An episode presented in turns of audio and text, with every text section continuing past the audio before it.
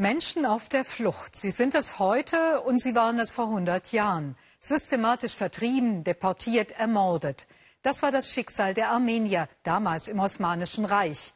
Wie viele Tote es waren? Eine Million oder mehr. Doch bis heute übernimmt die Türkei dafür keine Verantwortung. Es handle sich nicht um Völkermord. Die Türkei habe keinen schwarzen Fleck in ihrer Geschichte, so Präsident Erdogan. Und er droht all denen, die es anders sehen.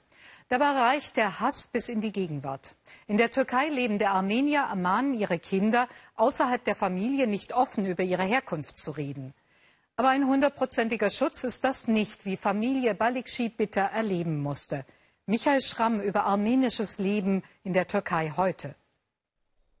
Letzte Hoffnung beten. Das Ehepaar Balikci in der St. Giragos-Kathedrale von Diyarbakir. Sie sind Armenier in der Türkei, 100 Jahre nach Ereignissen, die Massenmord oder Genozid genannt werden. Auch dieses Gotteshaus fiel ihnen damals zum Opfer. Nach Jahrzehnten als Ruine wurde die Kirche mit Spenden vor wenigen Jahren prachtvoll wieder errichtet. Auch wenn es hier nur noch eine kleine armenische Gemeinde gibt, dieser Sakralbau macht Hoffnung auf eine bessere Zukunft. Genau daran aber können die Balikcis nicht recht glauben. Natürlich ist es gut und schön, dass der Staat auf uns zugeht, uns historische Stätten zurückgibt. Doch noch immer werden Armenier mit Schimpfworten bedacht. Für viele Türken ist es zum Beispiel ein Symbol der Gefahr, von einem Armenier zu träumen. Knapp 100.000 Armenier leben heute in der Türkei, statt Millionen wie vor 1915. Familie Balikci gehört zu einer kleinen Minderheit im Lande. Auch 100 Jahre nach der, wie Sie und Ihre Glaubensbrüder sagen, Katastrophe, bestimmt Ihr Armeniersein Ihr persönliches Schicksal.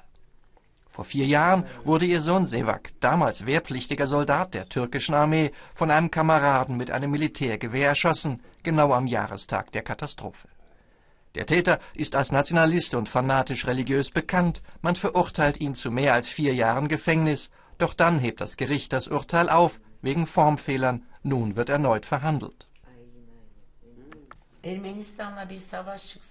Damals sollen Worte gefallen sein wie, wenn es einen Krieg mit Armenien geben sollte, wärst du der Erste, den wir erschießen. Vier Jahre dauert er nun, der einsame Kampf von Sevaks Eltern vor Militärgerichten. Der Staatsanwalt plädiert weiter auf Unfall. Doch gemeinsam mit ihrem Anwalt wollen die Balikcis die Tötungsabsicht des Täters nachweisen. Wir haben keine Zweifel, dass es sich um eine vorsätzliche Tötung handelt. Die Tat ist am 24. April, dem Jahrestag des Völkermords, passiert. Wir kennen den nationalistischen Hintergrund des Täters. Vor den Schüssen hatte es in der Kaserne hitzige Diskussionen über Religion und Armenier gegeben. Obwohl der Angeklagte die Waffe auf ihren Sohn gerichtet, entsichert, durchgeladen und abgedrückt hat, die Mühlen der Militärgerichte mahlen langsam. Ich weiß nicht, ob es am Ende Gerechtigkeit geben wird. Ich habe Zweifel.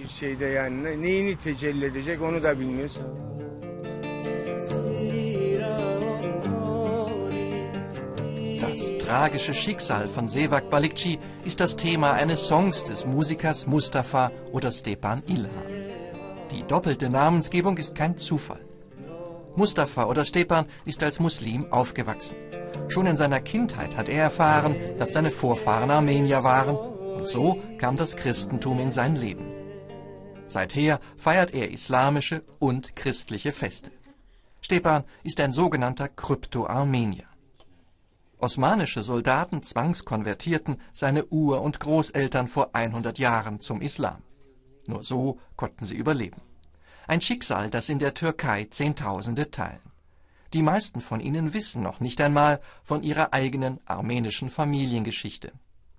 Ich lebe mein Armenier, mein Anderssein wie praktisch alle Armenier in der Türkei, nur nach innen, in der Familie. Nach außen nehmen wir teil an der allgemeinen Kultur. In gewisser Weise verlangt die türkische Gesellschaft, dass du öffentlich so lebst wie alle anderen. Sichtbares armenisches Leben in der Türkei. Heute findet es nicht mehr in den einstigen Zentren, in den osttürkischen Städten Diyarbakir oder Van statt, wo Hunderttausende ihre Heimat hatten, sondern vor allem am Bosporus. In der 15 Millionen Stadt Istanbul leben noch rund 70.000 Armenier. Sie haben einen türkischen Pass. Etwa 30.000 weitere sind als Gastarbeiter hinzugekommen. An Feiertagen wie Ostern sind die armenischen Kirchen Istanbuls deshalb gut besucht.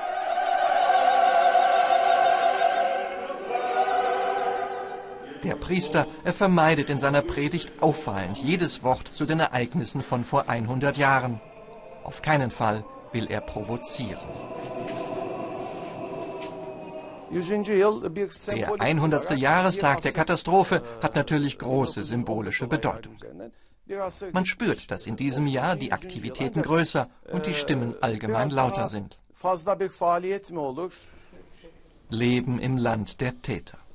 Familie Balikci weiß, was das heißt. Sie bemühen sich, sich unauffällig zu verhalten. Unter ihren Freunden befinden sich viele Muslime.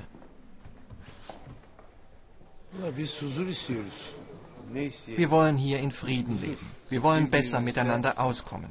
Wir wollen keine Diskriminierungen. Das ist alles, was wir uns wünschen.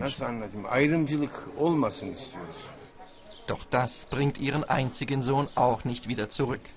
Die Türkei, sie steht in der nächsten Woche vor einem schwierigen Jubiläum. Auch nach einem Jahrhundert kommt Geschichte eben nicht einfach so zur Ruhe.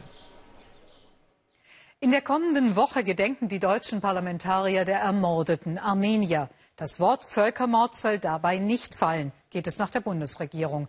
Doch inzwischen regt sich Widerstand bei vielen Abgeordneten.